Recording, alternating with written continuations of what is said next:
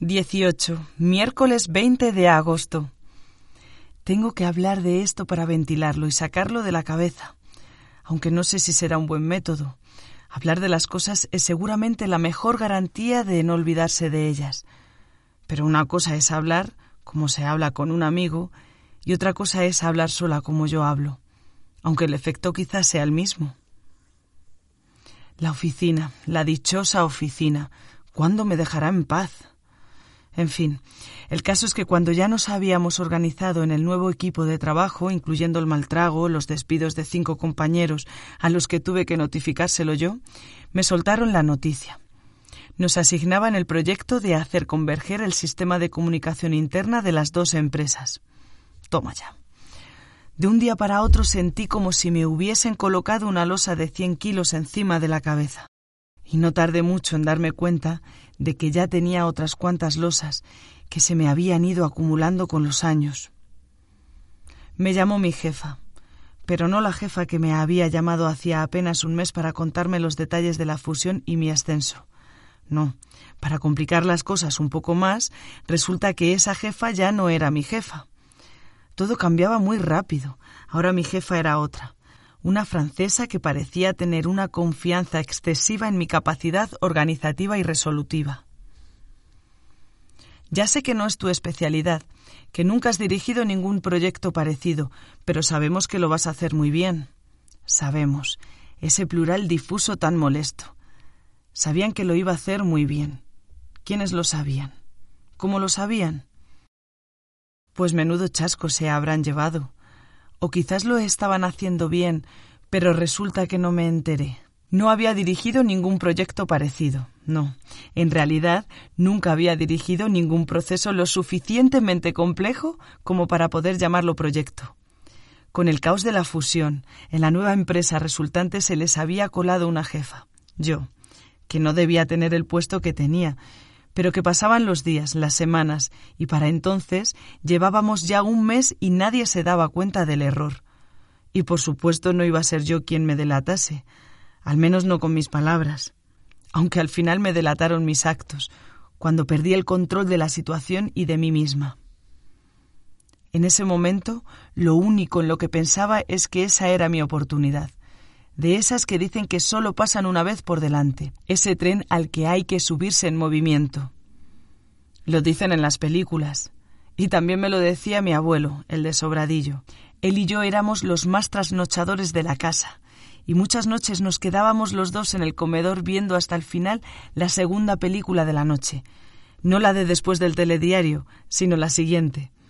En el comedor había un sofá bastante cómodo, pero normalmente nos sentábamos alrededor de la mesa, porque era allí donde estaba el brasero. La mesa era muy grande y siempre había cosas por encima, trastos que amontonábamos en una esquina cuando poníamos la mesa para la comida o la cena, periódicos y revistas, pinturas de colorear y folios, trozos de plastilina, quinielas, primitivas, cupones de la once, cuadernos con los deberes del fin de semana medio a hacer, libros que alguien andaba leyendo, gafas, fundas de gafas, cromos, recetas de Sintrom y de Adiro, de todo. Pero volviendo al hilo de las oportunidades que no se pueden dejar pasar. Y a lo de subirse a los trenes en movimiento. Mi abuelo lo tenía bien claro. Y cuando todo el mundo se iba a la cama, él aprovechaba para llevarme a su terreno, contarme sus batallas y darme sus consejos sobre la vida, enseñanzas inmemoriales que resumiendo venían a decir. Tú verás cómo te las apañas, pero tienes que ser siempre la mejor. Y además sé que puedes hacerlo. No me defraudes. Nunca me hablaba así con mis padres delante. Será porque sabía, y yo también sabía, que mis padres se habrían enfadado con él por decirme esas cosas siendo yo tan pequeña. Y es difícil saber cuánto me influyeron sus consejos. Durante muchos años pensé que nada en absoluto. Pero eso sí, Terminé el instituto con muy buenas notas, las mejores posibles, y ante la duda de qué carrera estudiar, me decidí por dos a la vez, Derecho y Administración y Dirección de Empresas. No me dejé nunca una asignatura para septiembre, y empecé a trabajar en una consultora en los últimos meses de cuarto de carrera, justo antes de los exámenes de junio. En quinto, combiné las dos carreras con el trabajo, Así que salía de casa a las siete y media de la mañana y regresaba a las diez y media u once de la noche. Vivía todavía con mis padres y ellos se encargaban de que hubiese comida en la mesa y de que mi ropa estuviese limpia. Mi habitación no hacía falta limpiarla mucho porque apenas pasaba por allí. Aquel año estudié en el metro y en el cercanías. Empeoraron un poco mis notas, pero en mi currículum destacaba ese curso en el que había terminado dos carreras y trabajado seis horas al día. Todo a la vez. Está claro que haber superado un año así era como escribir con letras grandes en la parte superior del currículum. Por favor, exprímanme como a un cítrico, que me encanta.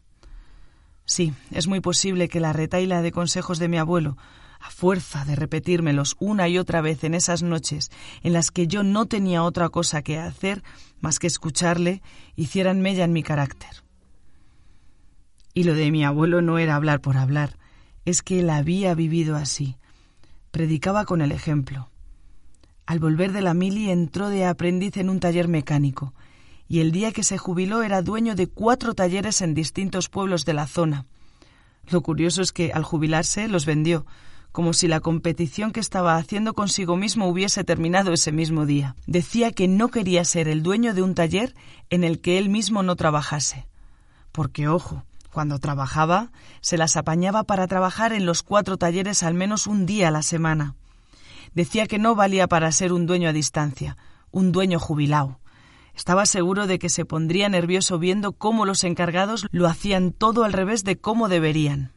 La historia de los talleres y el trabajo duro me la sé de memoria.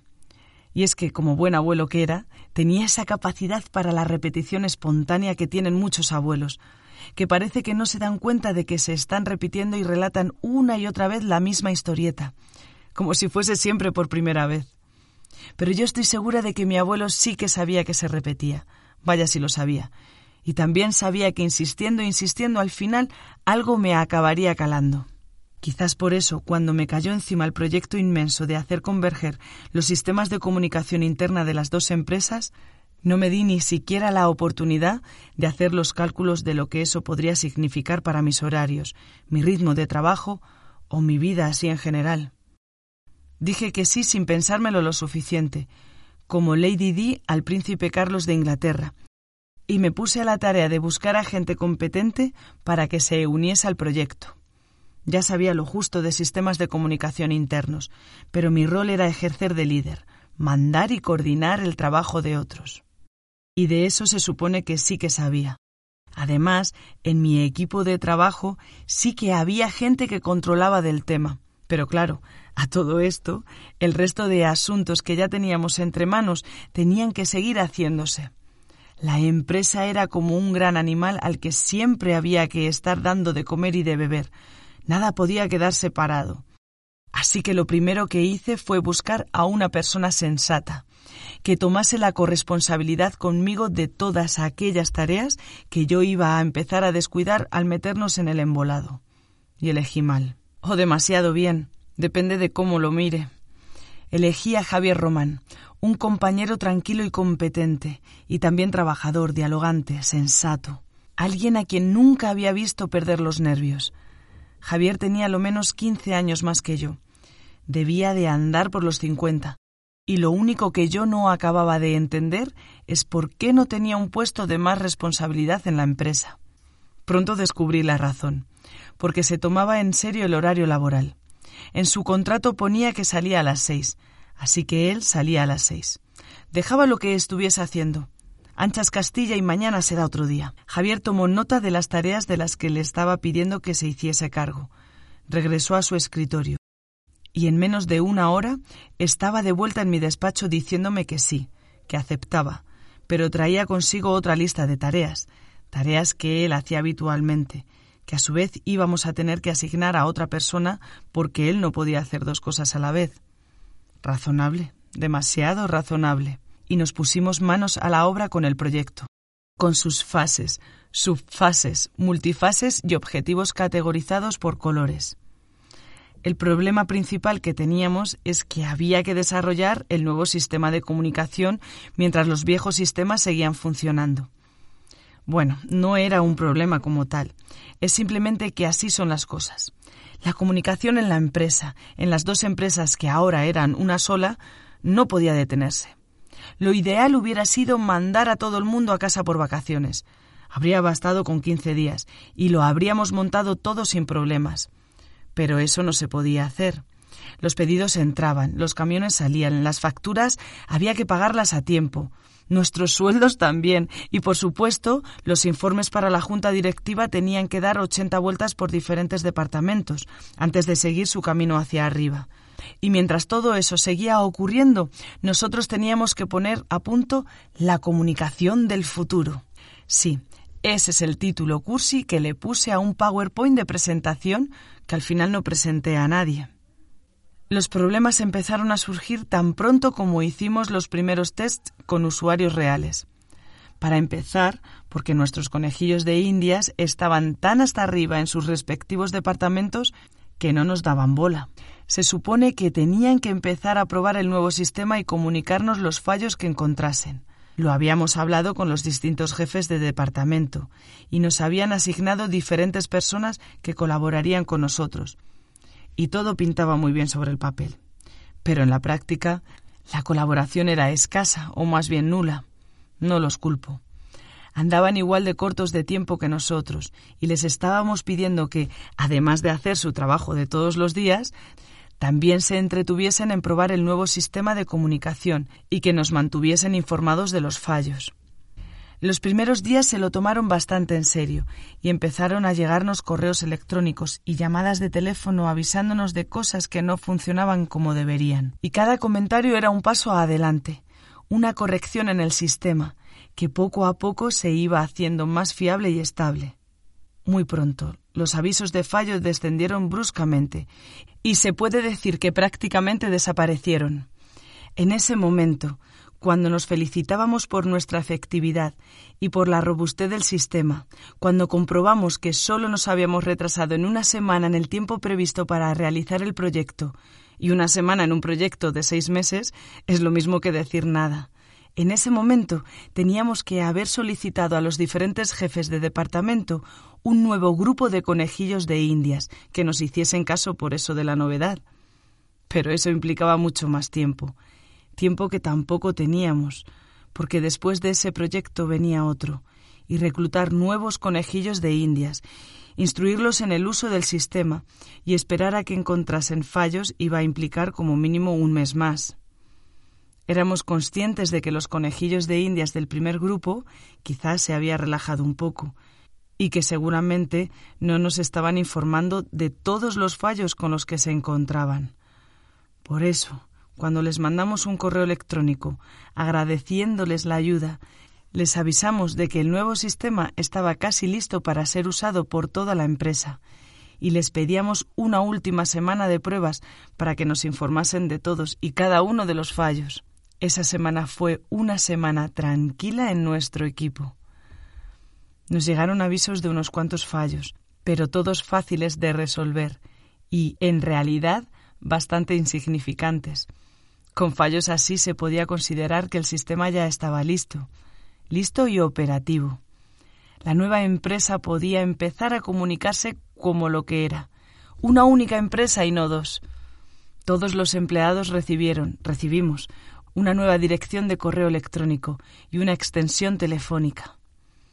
Los correos electrónicos sin responder seguían siendo correos electrónicos sin responder. Eso no hay milagro que lo solucione. Pero ahora aparecían guardados en una carpeta nueva. Lanzamos el sistema un viernes a las 10 de la mañana, pensando que los viernes la gente está de buen humor y que eso facilitaría las cosas. También por darnos un poco de margen. Si surgían demasiados problemas, podríamos venir a la oficina el sábado y resolverlos. Días antes habíamos mandado un documento informando del funcionamiento del nuevo sistema, pero contábamos con que seguramente casi nadie se lo habría leído en detalle. Así que estábamos preparados para unas cuantas llamadas con quejas y dudas. Lo que no nos imaginábamos es que nos llegasen tantas, tantas, tan rápido y desde tantos sitios. Aquel fin de semana no pisé mi casa. Ni siquiera salí de la oficina. Me quedé a dormir en el sillón del despacho las tres noches. la del viernes, la del sábado y la del domingo. Nunca antes había visto el caos delante de mis ojos de esa manera, a esa escala. A las doce de la mañana del viernes, dos horas después del lanzamiento, teníamos más de 500 correos electrónicos con quejas que ni siquiera habíamos podido empezar a leer, porque al mismo tiempo el teléfono no había dejado de sonar. La primera de las quejas era lo mucho que les había costado encontrar los nuevos números de teléfono para poder llamar y quejarse. Algunos habían tardado dos horas en encontrarlo, o eso decían, y dos horas es mucho tiempo. El tiempo vuela. Los clientes tienen que llamar y los teléfonos de repente no funcionan. Sí que funcionan, les decíamos. No os preocupéis, las llamadas externas funcionan como siempre. Son las internas las que han cambiado, las extensiones que usamos entre nosotros. Llamada a llamada íbamos desenredando la madeja y diferenciando las cosas que de verdad no funcionaban de aquellas que sí lo hacían, pero que parecían que no. Pero ¿cuál es la diferencia? Si algo que funciona parece que no funciona y pone a todo el mundo de los nervios, entonces es que no funciona. Más o menos a las ocho de la tarde del viernes ya se había ido todo el mundo a su casa, y nosotros nos quedamos en la oficina con nuestra pila de problemas por resolver. Dos de los técnicos no tenían problema en quedarse hasta la hora que hiciese falta, y otros dos podían venir el sábado a primera hora. Con eso debería de bastar. Por supuesto que no bastó. Llegó el lunes por la mañana, y yo no me creía lo que estaba pasando. Para empezar, llevaba puesta la misma ropa desde el viernes. Me había duchado en la oficina, pero sin bragas limpias que ponerse, lo de ducharse es un alivio relativo, sobre todo el tercer día. Podía haber salido de la oficina un rato, y qué sé yo, irme a casa, tranquilizarme y cambiarme de ropa. Podía, pero el caso es que no lo hice. Y no es que pasase todas y cada una de las horas del fin de semana trabajando frenéticamente, con esa efectividad y capacidad resolutiva que todo el mundo parecía ver en mí. Sí que trabajé, claro, y mi sensación interna es que no paré de trabajar, pero en realidad la mayor parte del tiempo me lo pasé entrando y saliendo en mi cubículo y cerrando la puerta para hacer llamadas que luego no hacía porque no me atrevía a llamar a las personas con las que tenía que hablar. Todo lo más que conseguía hacer era quedarme con la mirada fija en la pared, ensimismada, Vamos, que si me hubiese ido a casa un rato no habría pasado nada, y me habría sentado muy bien. Mi equipo, milagrosamente, y pese a mi incompetencia, lo hizo bastante bien, y consiguió que el lunes por la mañana el sistema se mantuviese medianamente funcional, con alfileres, pero en marcha. La que no funcionaba era yo.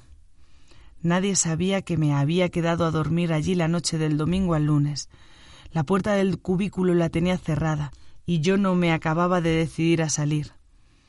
No eran ni siquiera las siete cuando empecé a oír las primeras voces en el piso de arriba. Compañeros que habían llegado al trabajo mucho antes de su hora para intentar resolver cosas que habían dejado a medias el viernes, porque el sistema no les funcionaba. Desde mi cubículo los oía comentarlo y quejarse. A las siete y media empezó a sonar el teléfono. No me atreví a cogerlo, pero sí que junté fuerzas para abrir el correo electrónico y ver cómo la bandeja de entrada se iba llenando minuto a minuto de correos electrónicos que no tenía fuerzas para abrir. Era más sencillo seguir mirando a la pared y al reloj colgado. Igual que ahora en la cabaña, que me quedo atontada mirando el fuego de la chimenea. Solo que ahora puedo pasarme así cinco o seis horas, que sé que no va a pasar nada malo cinco o seis horas, por no decir dos días o una semana, todo el tiempo que me dé la gana. A las ocho y media me di cuenta de que mi reacción no tenía ni pies ni cabeza.